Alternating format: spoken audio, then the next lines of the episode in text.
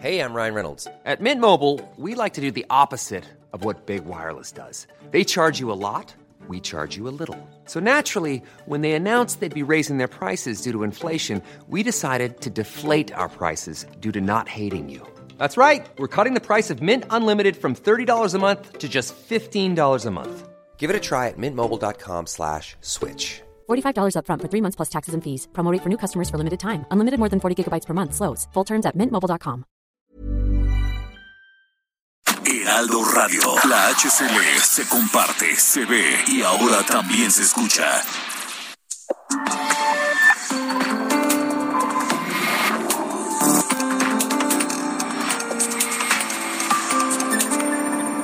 República H, con Alejandro Cacho. Ah,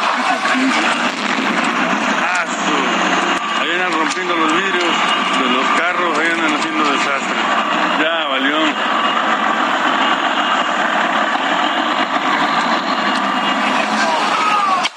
Ah, su- Ahí andan rompiendo los vidrios. Es el testimonio gráfico de lo ocurrido esta mañana en la planta de Cruz Azul, en Jaso Hidalgo, esta planta productora de cemento de la Cruz Azul en Hidalgo, que fue asaltada esta madrugada y que dejó ocho muertos. El incidente laboral más grave de los últimos años. Ocho personas muertas, una docena de heridos y varios detenidos hasta este momento. La información completa se la tendremos en un momento más adelante aquí en República H. Bienvenidos a quienes nos escuchan por la cadena nacional de Heraldo Radio. Eh, bienvenidos también a quienes nos ven por el canal 10 de televisión abierta, 151 de Easy y 161 de Sky. Yo soy Alejandro Cacho. Le agradezco y le pido que nos acompañe, que nos permita, mejor dicho, acompañarle la próxima hora aquí en República H. Sofía García, ¿cómo estás? Muy bien, ¿y tú? En este día, primero frío, ¿no? Amaneció frío, después Sí, hizo calor, después estuvo todo raro hoy y ahorita lloviendo. Y qué bueno.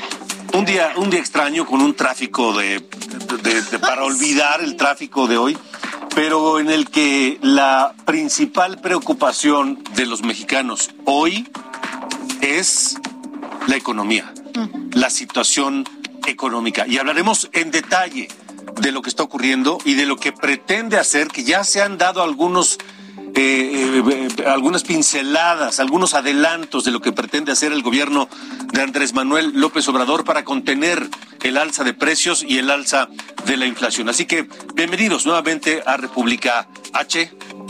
No se vaya, comenzamos.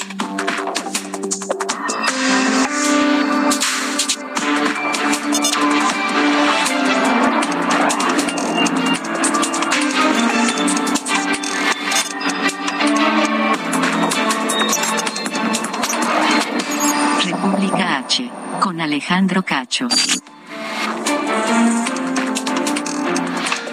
El presidente López Obrador en la conferencia de prensa esta mañana en Palacio Nacional dijo que la próxima semana, la próxima semana dará a conocer un acuerdo con empresarios para contener la inflación. Tendrá que ser un, un acuerdo con empresarios, pero también con productores de distintos eh, bienes en México. Dijo López Obrador que no se trata de una política de control de precios, sino que tratará de hacer que los costos de una, cade- de una canasta básica, que yo le llamaría la canasta básica de la básica, alcance para todos. Esto es parte de lo que dijo el presidente esta mañana.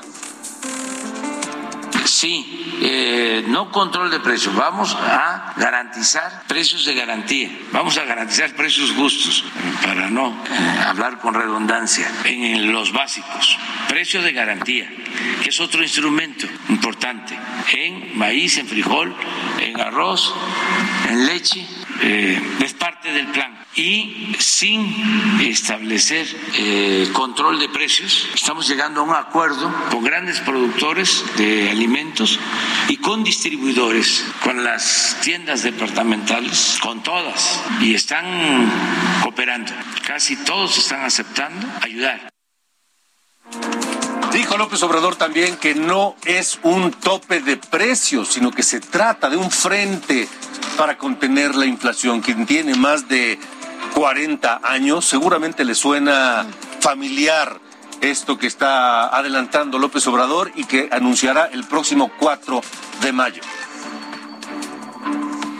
Entonces, todo esto apenas estoy este, esbozándolo porque estamos hablando con los productores. Quiero agradecerles mucho porque han sido sensibles, han estado participando con el secretario de Hacienda y con otros eh, servidores públicos y ha habido disposición de todos, transportistas, todos los que tienen que ver con el que podamos eh, bajar sin eh, imponer nada los precios a los consumidores. Entonces, el miércoles ya vamos a dar a conocer el plan.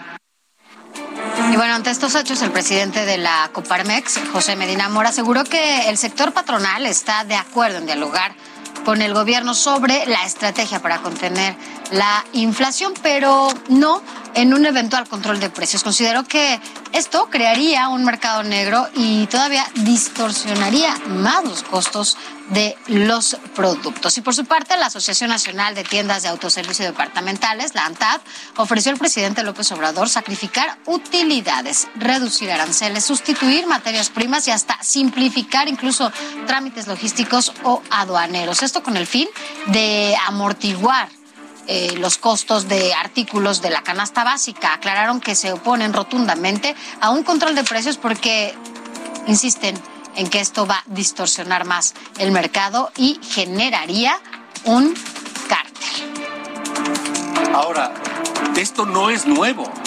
Esto no es un programa, no, se llaman programas de choque. Programas de choque para contener la carrera inflacionaria como nos ocurrió hace treinta y pico de años, en la década de los ochenta, cuando en México teníamos inflaciones de 150%, 120%, 180%, y cuando entonces los neoliberales, que tanto critica el presidente López Obrador, recurrieron a esto mismo que ahora parece que él anunciará el próximo 4 de mayo, porque en, entonces, en aquel entonces se llamaron eh, los pactos, los pactos económicos. El primero fue implantado en el gobierno de Miguel de la Madrid. Estoy hablando de 1987 y se llamó el Pacto de Solidaridad Económica, cuando la inflación era de 150% y el 15 de diciembre de 1987 Miguel de la Madrid hizo un acuerdo con empresarios, con trabajadores, con productores para hacerle frente a la inflación, porque México estaba al borde del precipicio.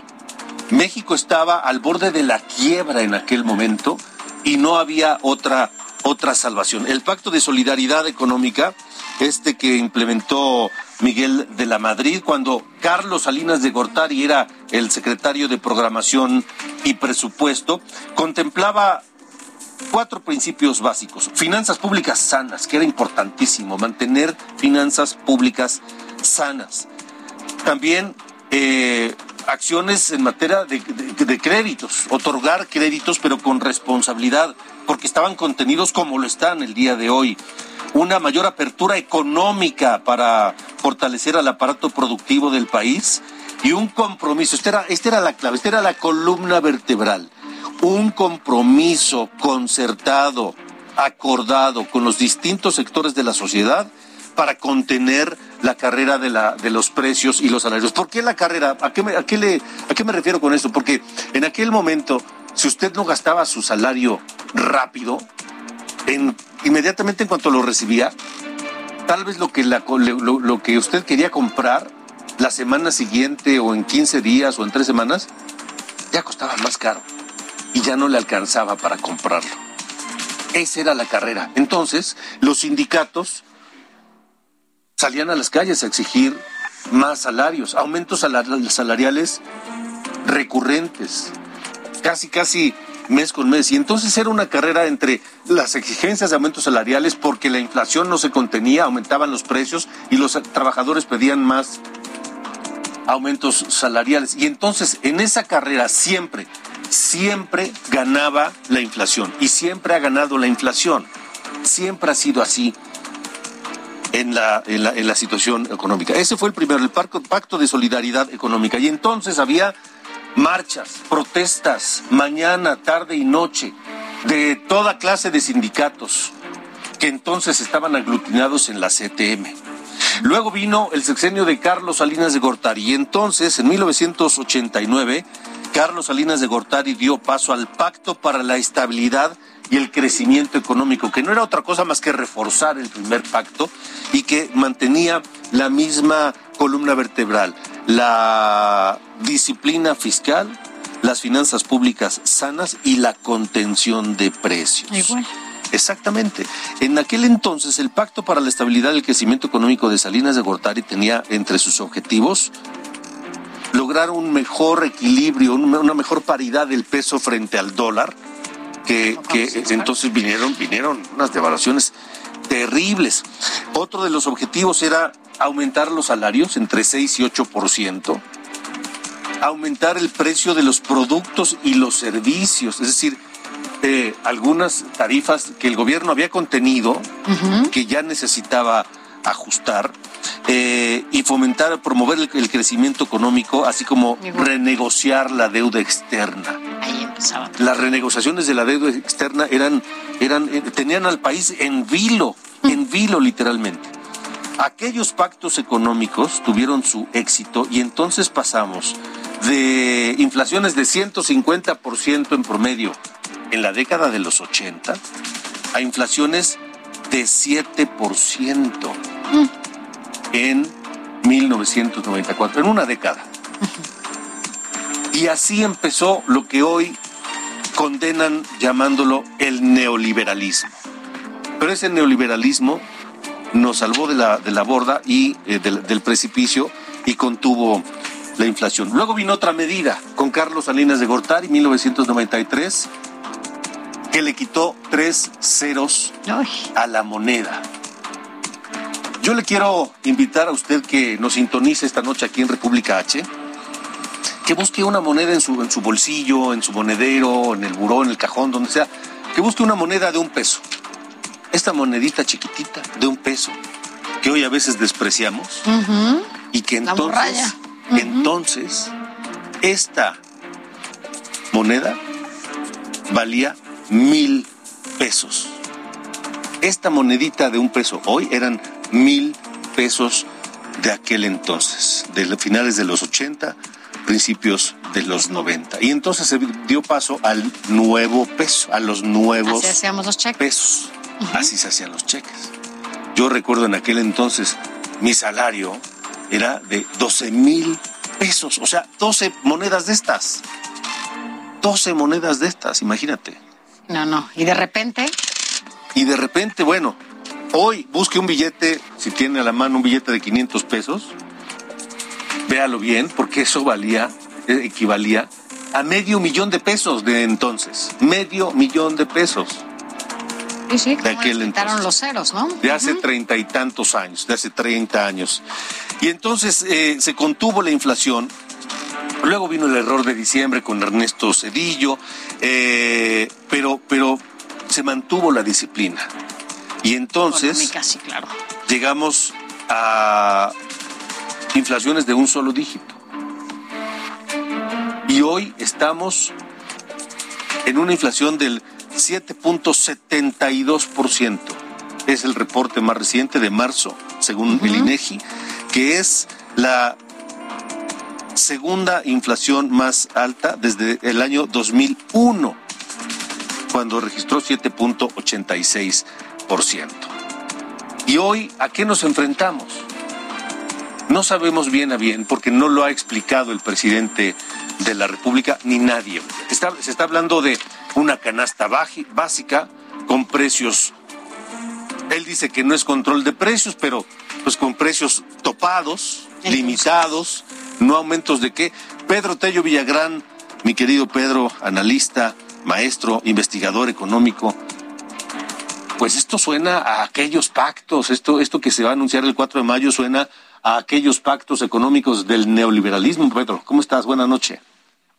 Alejandro, buenas noches. Qué gusto saludarte a ti y a quienes nos siguen a través de sus eh, aparatos de televisión y radio. Pues mira, estamos frente a una iniciativa gubernamental que tiene un lado bueno y ese lado bueno es que pretende preservar en la medida de lo posible el poder adquisitivo de los que menos tienen, fundamentalmente.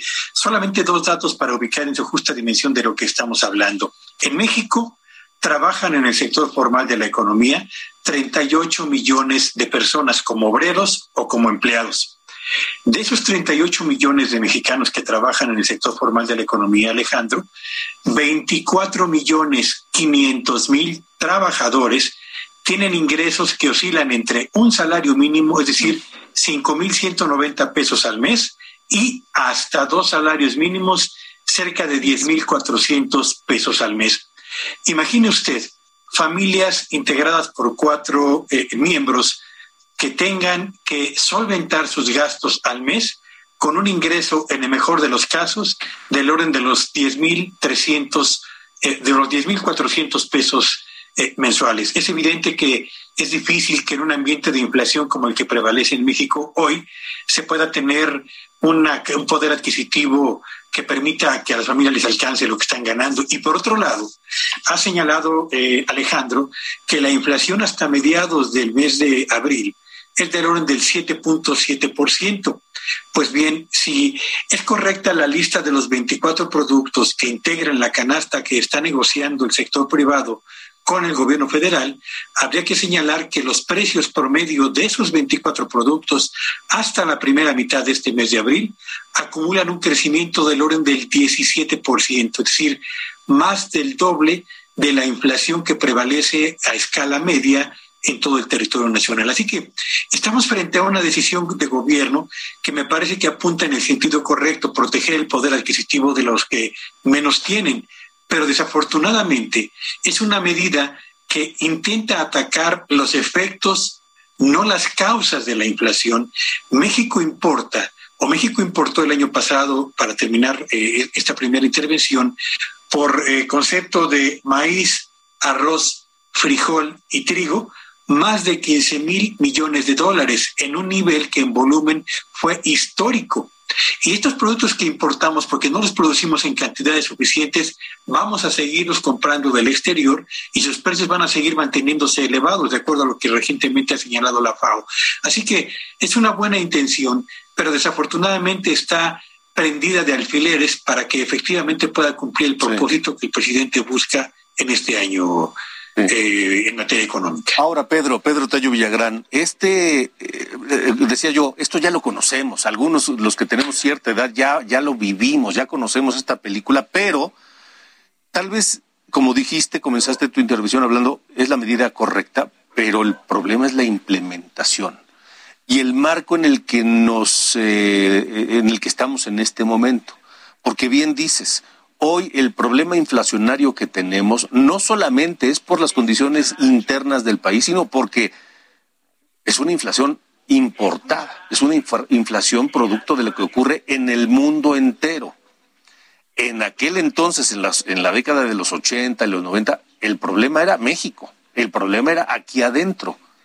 Y los pactos funcionaron. Nada más neoliberal que aquellos pactos que hoy parece quieren retomar.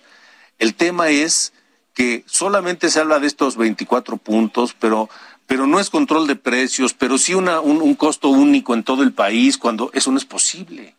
¿Cómo van a pretender cobrar un precio, el mismo precio de un producto en el lugar donde se produce que en el rincón más alejado a donde llega y se vende? Por ejemplo.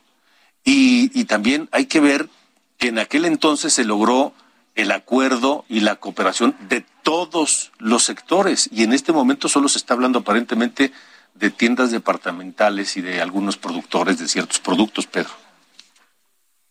En efecto, déjame poner un ejemplo de las dificultades que va a enfrentar este programa con un producto que es de consumo generalizado en todo el país, la tortilla de maíz pretender establecer, como dijo el presidente, un precio parejo, me lleva a suponer que en todo el país el kilo de la tortilla va a tener exactamente el mismo precio. Pero recordemos, el precio de la tortilla en la Ciudad de México es uno, en las costas es otro, en el sureste de nuestro país es diferente el precio de cada kilo de tortilla y es más caro fundamentalmente en la zona norte del país.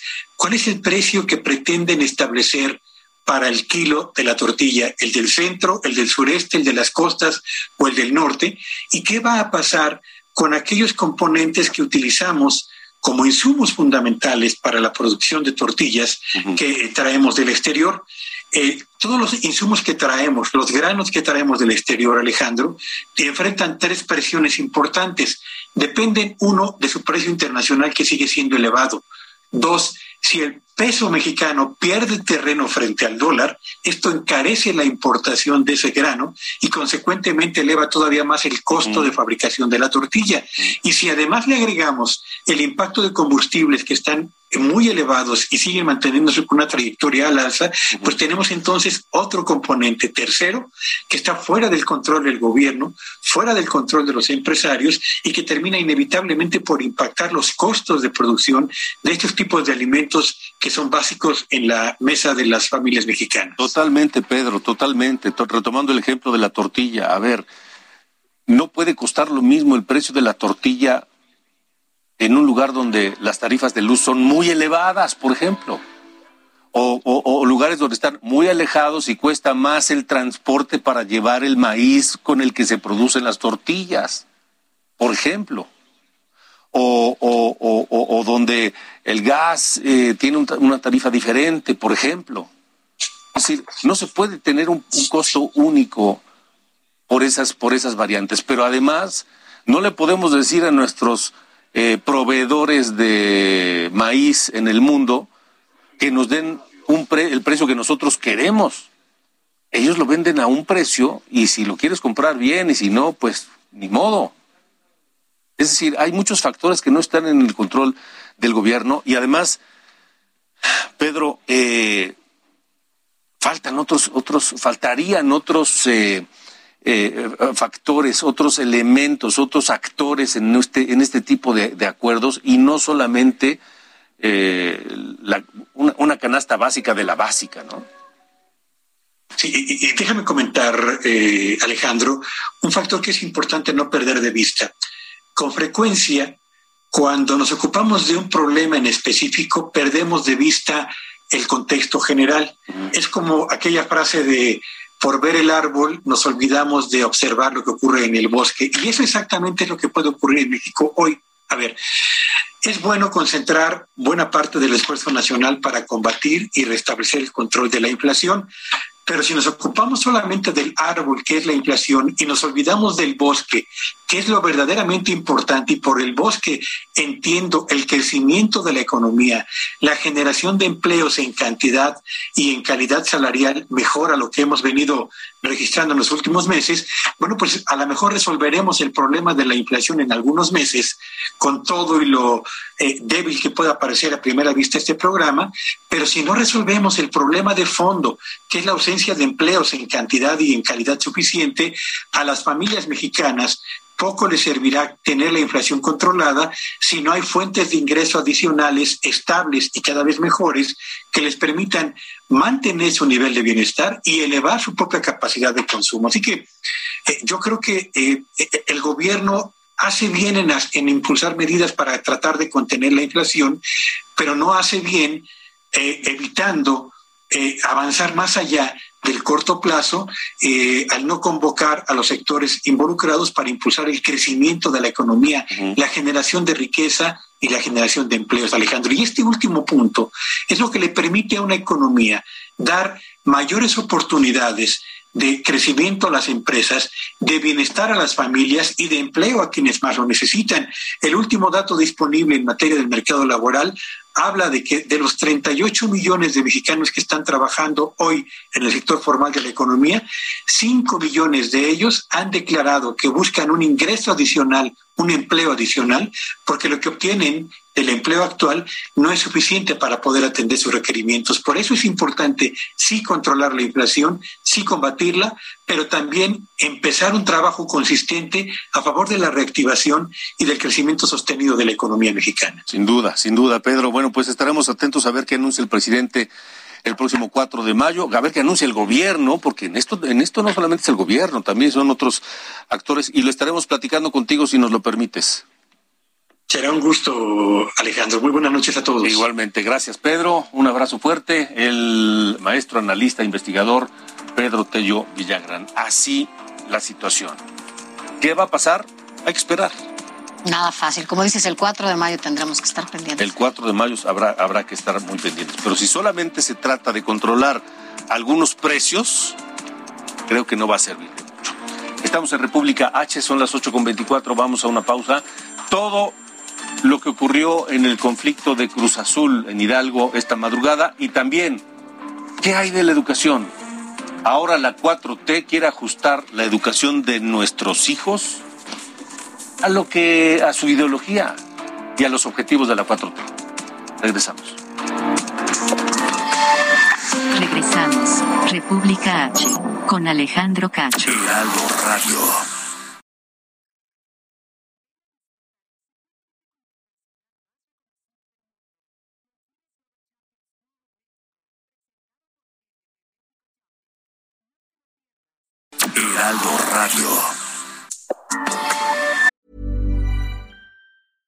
Hiring for your small business? If you're not looking for professionals on LinkedIn, you're looking in the wrong place. That's like looking for your car keys in a fish tank. LinkedIn helps you hire professionals you can't find anywhere else, even those who aren't actively searching for a new job but might be open to the perfect role. In a given month, over 70% of LinkedIn users don't even visit other leading job sites. So start looking in the right place. With LinkedIn, you can hire professionals like a professional. Post your free job on linkedin.com slash spoken today.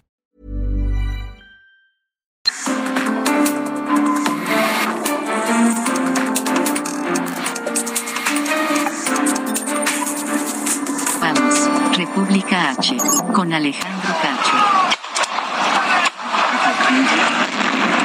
Ah, Ahí andan rompiendo los vidrios de los carros, ahí andan haciendo desastre. Ya valió. Regresamos a República H y es el testimonio del el episodio violento, el episodio laboral, la disputa por la Cruz Azul más violento hasta este momento ocurrido esta madrugada en Hidalgo. El reporte lo tiene José Ignacio García. La madrugada de este miércoles se registró un enfrentamiento entre dos grupos de cooperativistas de la cementera Cruz Azul en los accesos de la entrada industrial de la planta Jaso, ubicada en el municipio de Tula, en donde murieron ocho personas, once más resultaron lesionadas y nueve fueron detenidas. De acuerdo con el reporte de la Secretaría de Seguridad Pública Estatal, los hechos ocurrieron cerca de las 4 de la mañana cuando cerca de 500 individuos a bordo de 15 autobuses intentaron ingresar a la planta cementera, por lo que otro grupo de cerca de 500 trabajadores repelieron a los agresores y por ello ocasionó un enfrentamiento en el que murieron ocho personas por detonaciones de armas de fuego. Al sitio arribaron elementos de la Policía Estatal y Municipal que acordonaron la zona, sin embargo, minutos antes los agresores escaparon y las autoridades localizaron uno de los autobuses en el municipio de Atotonilco de Tula que pretendía regresar y por lo cual fueron detenidas nuevas personas que fueron puestas a disposición del Ministerio Público. En total fueron quemados 10 vehículos y una motocicleta, además de que la subestación eléctrica de la cementera fue quemada y por lo cual la planta ha sido detenida en sus operaciones de forma temporal. Al respecto, el gobernador de Hidalgo, Omar Fayad Meneses, confirmó que el sitio fue resguardado por las autoridades estatales y anunció que la Secretaría de Gobierno Estatal abrirá una mesa de diálogo para la resolución del conflicto entre ambas partes y se prevengan más incidentes similares. Por su parte, la Procuraduría General de Justicia del Estado abrió la carpeta de investigación para deslindar responsabilidades, por lo que continuarán con las indagatorias correspondientes. Es parte de la información que tenemos desde el estado de Hidalgo. Esto es República H. Esperemos a ver qué más ocurre en este asunto. Pero hablemos de otra cosa que también nos importa a todos, a usted, a mí, a todos, así como el tema económico. También esto nos debe importar. ¿Por qué? Porque estamos hablando ni más ni menos que de la educación de nuestros hijos, de la educación de los mexicanos que forjarán este país en los siguientes años, décadas, generaciones. Porque el gobierno de López Obrador pretende hacer un borrón y cuenta nueva del sistema educativo mexicano. Ayer, Marx Arriaga, el director de materiales educativos de la Secretaría de Educación Pública, anunció en la conferencia mañanera que habrá cambios en los libros de texto gratuito. ¿Cuál es el objetivo? Parar el modelo educativo neoliberal, así lo definen ellos. y por supuesto, pues alinearlo a los objetivos de la 4T. Así lo dijo Max en su, en su, en su presentación de Palacio Nacional, Max Marx Arriaga, el director de materiales educativos de la SEP, y luego también lo refrendó esta mañana el propio presidente López Obrador en libros de texto que continúen el modelo de educación neoliberal y por ello hemos diseñado diferentes estrategias para que esto no siga así. Entonces tenemos que revisar los contenidos educativos, porque no vamos a estar formando personas, profesionales, ciudadanos, deshumanizados, egoístas, porque ese era el plan del modelo neoliberal. El modelo neoliberal es lo que dice el presidente López Obrador y lo que quiere él es que los niños mexicanos, desde preescolar hasta secundaria, pues reciban una educación ideologizada de acuerdo a la 4 Yo le quiero agradecer esta noche al doctor Marco Fernández, profesor investigador de la Escuela de Gobierno del TEC de Monterrey, eh, también investigador asociado de México Evalúa que nos acompaña esta noche. Él es un estudioso de los temas educativos de hace mucho tiempo, un analista acucioso y agudo. Que nos acompañe, Marco, porque tú has publicado una serie de opiniones en torno de esto que, que creo que hay que analizar con cuidado. Bienvenido, Marco. Hola Alejandro, muchas gracias por, por eh, el espacio. Sé que eh, tú eh, eres una persona que le importa mucho el tema educativo y me da gusto que, que se esté enfatizando en la discusión pública eh, pues un, una propuesta de cambio que la verdad eh, tiene una serie de, cuestionamientos, de información que, que, no está clara por parte de la autoridad, preocupaciones este, de lo que se alcanza a ver con los documentos eh, que he dado a conocer y sobre todo de cara a esta serie de adjetivos que da el vocero eh, de este tema, el señor Marzarriaga, de, eh, director de materiales educativos, de que si la educación antes era individualista, egoísta, colonial, neoliberal, ya sabes, o sea, toda esta parte, eh, digamos, eh, ideologizada, pero en donde con toda franqueza lo que brilla sustantivamente por su ausencia es una propuesta pedagógicamente sólida que quede claro de qué manera contribuiría a mejorar el aprendizaje de las niñas, niños y jóvenes, y en donde uno de los problemas, además mayúsculos, es que la autoridad federal se comporta, Alejandro, como si no hubiera una emergencia educativa producto de la pandemia como que regresamos a clases y no sabemos cuántos están regresando de manera diaria, cuántos los están haciendo de forma escalonada, pero se comporta la autoridad como si no se hubiera caído, por ejemplo, la matrícula. Estamos hablando de que por, lo menos 360 mil eh, jóvenes estudian menos en la media superior respecto a lo que inició el sexenio del presidente López Obrador. Se cayó también la matrícula, por ejemplo, en preescolar, en un número también importante. Eh, también hay problemas de crecimiento de abandono escolar, hay afectaciones en la parte emocional. No tenemos hazme el favor que estamos a finales de abril y la autoridad no se ha querido poner a hacer un diagnóstico del impacto en los aprendizajes de estos dos años a la distancia. Solo el caso de Nuevo León y de Guanajuato y está trabajando en eso también Querétaro, pero de ahí en fuera nadie tiene una afectación, un, un diagnóstico de las afectaciones. Entonces, ¿cómo es posible, con franqueza, que ante esta emergencia viene esta eh, esta propuesta, digamos, ideologizada, con poco sustento y con muchos cuestionamientos, y en donde además, peor aún, Alejandro, estoy seguro que tú y tus compañeros del Heraldo y de otros medios han tratado de buscar a la secretaria de Educación, eh, Delfina Gómez, o a su subsecretaria de Educación Básica, que es la que tendría que estar encabezando todos estos esfuerzos, uh -huh. y usan la del avestruz, no dan la cara, no, no dan entrevistas, no explican, no dan certidumbre a las comunidades educativas de qué proponer para atender la emergencia y si van a hacer esto de los cambios en los planes de estudio, cuál es la ruta para realizarlos. Sin duda. Y, y, y cambiar este modelo, es decir, quitar las evaluaciones internacionales O sea, no tener un parámetro de cómo está la educación de nuestros niños y jóvenes, eh, eliminar la competencia y fomentar la cooperación, como si el mundo entero fuera de esa manera, Marco. Es que justo ahí es donde se mete la parte otra vez ideologizada y poco sustentada en materia educativa. A ver, si tenemos un problema, por supuesto, no es que tengamos un sistema educativo de excelencia que no requiera eh, cambios para realmente mejorar los aprendizajes de los estudiantes de nuestro país. Por supuesto que se necesitan. Pero esto de decir que la evaluación estandarizada es neoliberal y que no considera el contexto eh, distinto de las escuelas, eso es falso.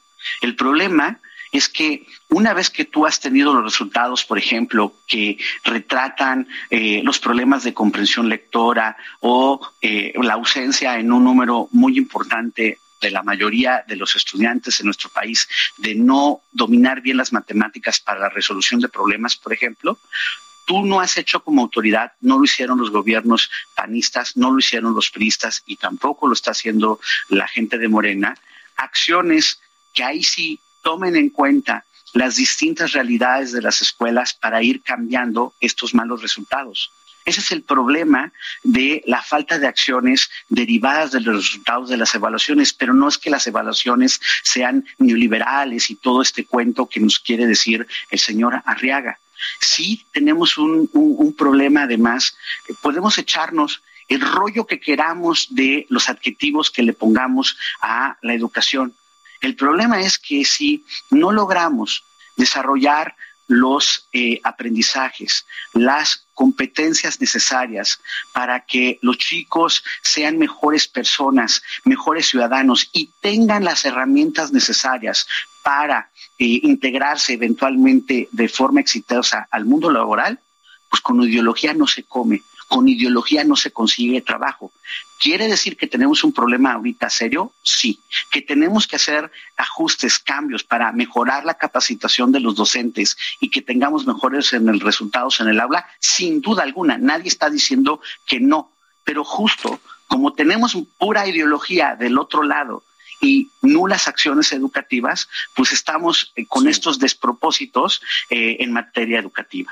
Marco, lo dijiste bien ya traemos un problema en, nuestro sistema educativo, en la calidad de la educación desde hace tiempo. Pero esto no es una solución que lo vaya a mejorar, que vaya a solucionar los problemas añejos que ya arrastramos.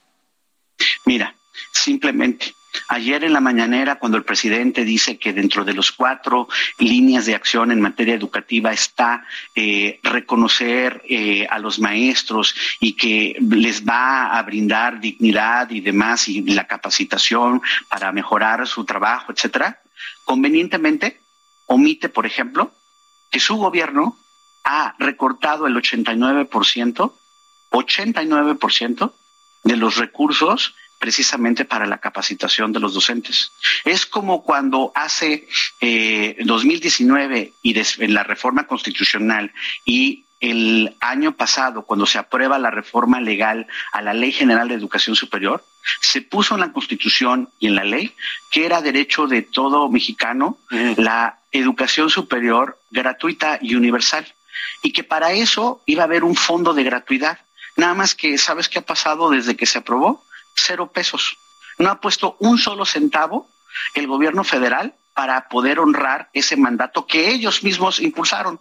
Entonces está padrísimo echarse el rollo, el, discurso sexy con los maestros, el discurso sexy de decir que abrimos la universidad y después no tener otra vez recursos y ninguna acción de política educativa para poder hacer una realidad de estas promesas. Y mientras tanto, mientras tenemos todas estas mentiras y las indolencias de la autoridad, seguimos teniendo una tragedia que lamentablemente todavía se ha empeorado en términos de las desigualdades de oportunidades educativas en nuestro país y los que están sufriendo y van a pagar una factura muy alta es esta generación de niñas, niños y jóvenes. Y eso es lo que me parece dramático de toda esta situación. Sin duda. Pues, eh, doctor Marco Fernández, vamos a estar muy atentos y platicándolo contigo y para la audiencia de Heraldo. Muchas gracias, Marco. Gracias como siempre, te mando un abrazo y me da gusto volver a platicar contigo. Igualmente, Marco, a mí también un abrazo, un abrazo grande. 8 con 43. Esto es República H. Bueno, vámonos a más, a más información, ¿no? Hay más información, vaya, es un día, es un día cargadito. De todo. Muy cargada. Ahorita que estás hablando de educación, te voy a contar lo que está pasando allá en la Cámara de Diputados, justo con la comparecencia de, de la secretaria no, de, no me de diga. Educación. Pero bueno, eh, ahorita te digo, entre curules. Fíjate que, por lo pronto, el Pleno del Tribunal Electoral del Poder Judicial de la Federación, bueno, pues vámonos, vámonos a, a, otra información. La Fiscalía de Nuevo León sustituyó hoy. Bueno, todavía, aunque no lo creas, sostuvo con unos nuevos videos la Fiscalía mm. que efectivamente Devani cayó por accidente a la cisterna. Hoy es lo que está dando a conocer la Fiscalía de Nuevo León. Pero quien tiene toda la información eres tú, Dani García. La Fiscalía General de Justicia de Nuevo León mantiene la teoría que Devani Escobar cayó por accidente a la cisterna donde fue encontrada sin vida. Eduardo Villagómez, titular de la CEMEFO, acompañó a la Fiscalía y al padre de Devani en una rueda de prensa donde detalló que se cree que la joven cayó todavía viva dentro de la cisterna y tuvo la oportunidad de reaccionar descartó que se haya ahogado dentro de la fosa, ya que el nivel del agua era de solo 90 centímetros y se mantiene la causa de muerte como una contusión profunda de cráneo, según la necropsia que se le realizó a la joven. El fiscal general de justicia, Gustavo Adolfo Guerrero, insistió que mantienen diferentes líneas de investigación, ya que no pueden descartar nada en este momento, pero que la hipótesis apunta a este accidente.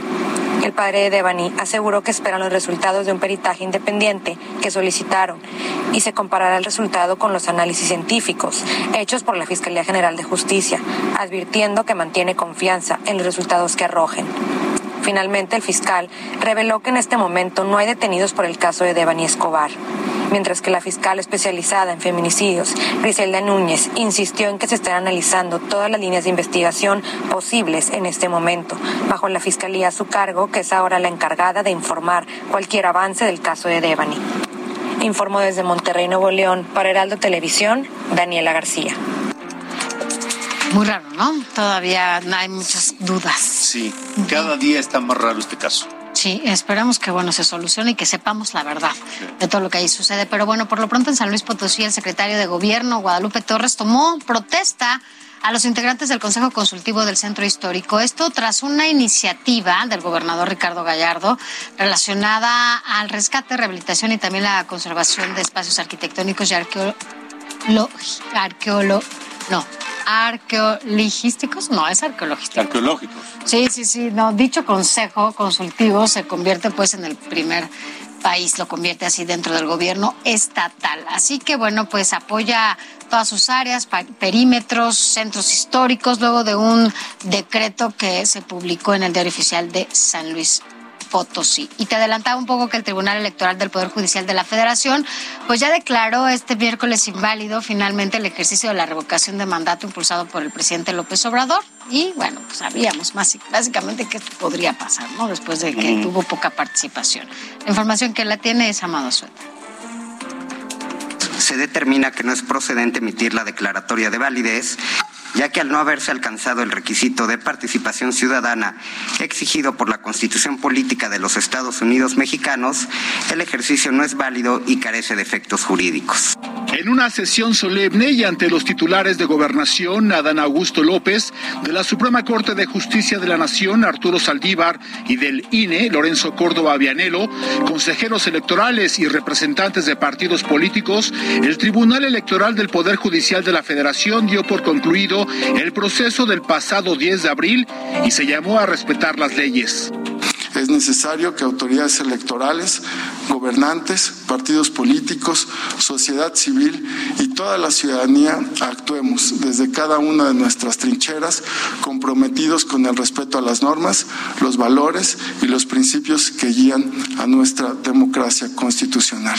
El llamado se da luego que los magistrados reconocieron irregularidades por parte de funcionarios públicos y representantes partidistas, por lo que acordaron dar vista a la unidad técnica de lo contencioso del INE y a la Fiscalía Especializada de Delitos Electorales para sancionar a quien resulte responsable. El hecho de que los más altos funcionarios públicos y detentores de gubernaturas reten a las instituciones encargadas de velar por el orden democrático constitucional no es un buen augurio. La legitimidad democrática no culmina con obtener una mayoría de los votos. Los datos finales quedan de la siguiente manera. Participaron en total 16.502.636 personas. De ese universo, 1.063.209 votaron a favor que el titular del Ejecutivo Federal se le revoque el mandato por pérdida de la confianza.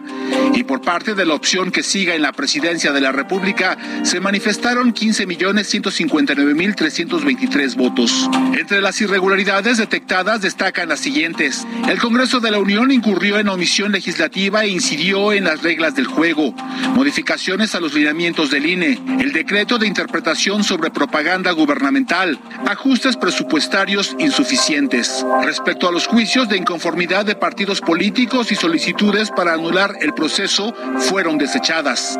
Como el proceso de revocación de mandato no alcanzó el parámetro constitucional de participación ciudadana, ningún fin jurídico tendría recontar la votación, anular casillas o, la totalidad, o, invalidar la totalidad del proceso, porque no revertirían la circunstancia de que el proceso ya carece de efectos jurídicos. En cuanto al recurso presentado por el presidente de la República, Andrés Manuel López Obrador, este fue desechado al considerar que no tenía interés jurídico en el proceso. Para República H, Amado Azueta, Heraldo Televisión.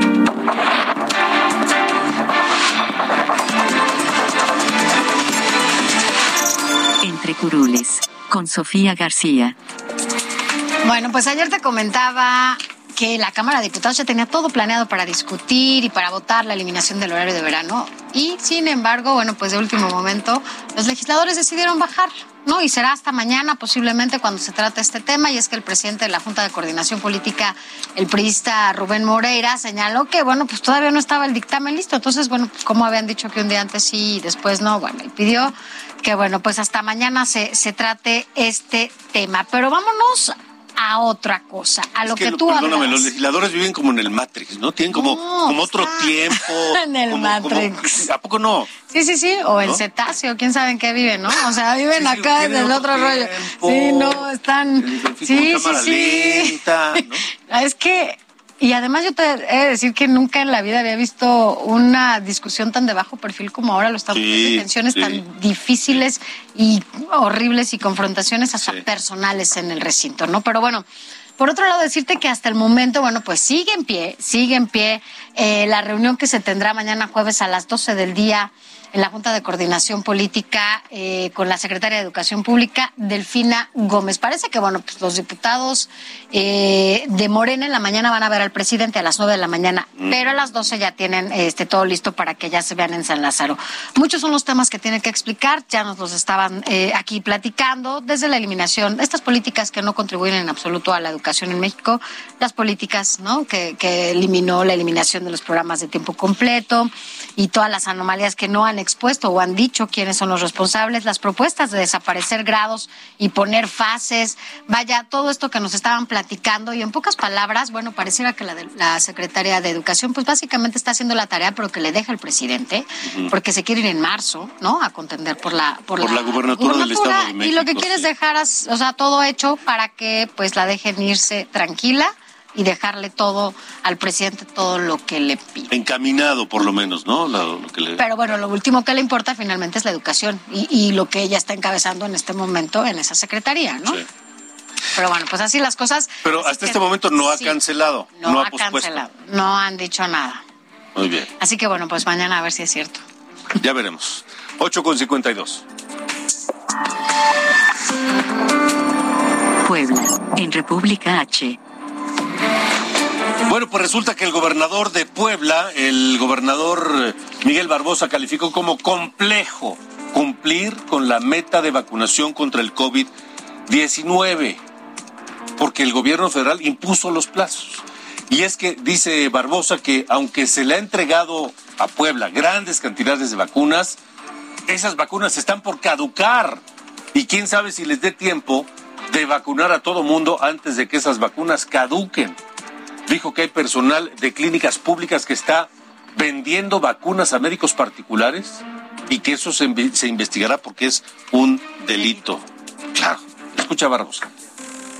Sí es complejo, que se puedan cumplir las metas de vacunación de aquí al 30 de abril. Sí es complejo y, a ver, yo lo hice saber en la reunión nacional de gobernadores.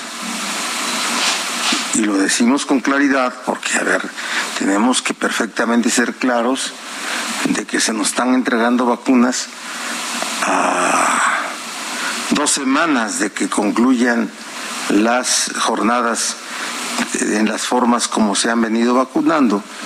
Y claro que existen muchas vacunas que van a caducar.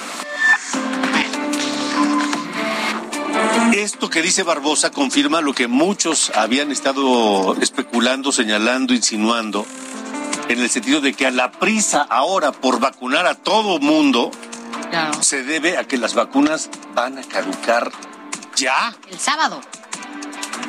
Pues mejor que se las pongan a todo mundo antes de que. El sábado caduca. No, no, no, no, no.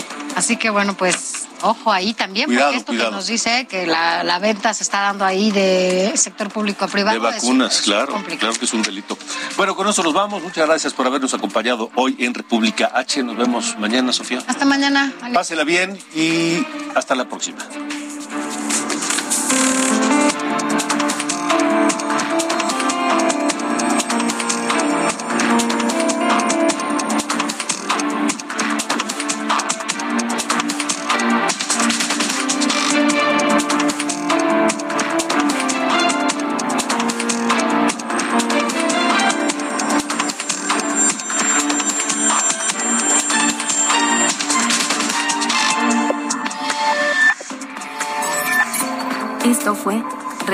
H con Alejandro Cacho.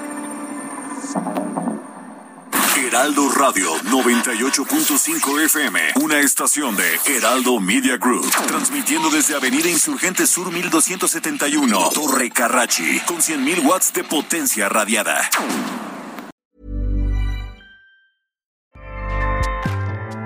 ACAST powers the world's best podcasts.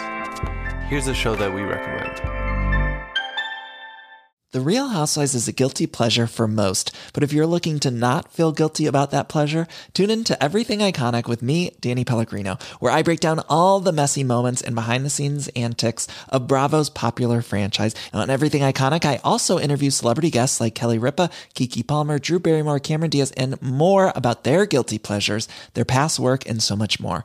So if you're pop culture obsessed and find yourself watching way too much reality TV like me, tune in to Everything Iconic with Danny Pellegrino wherever you listen to podcasts. ACAST helps creators launch, grow, and monetize their podcasts everywhere. ACAST.com.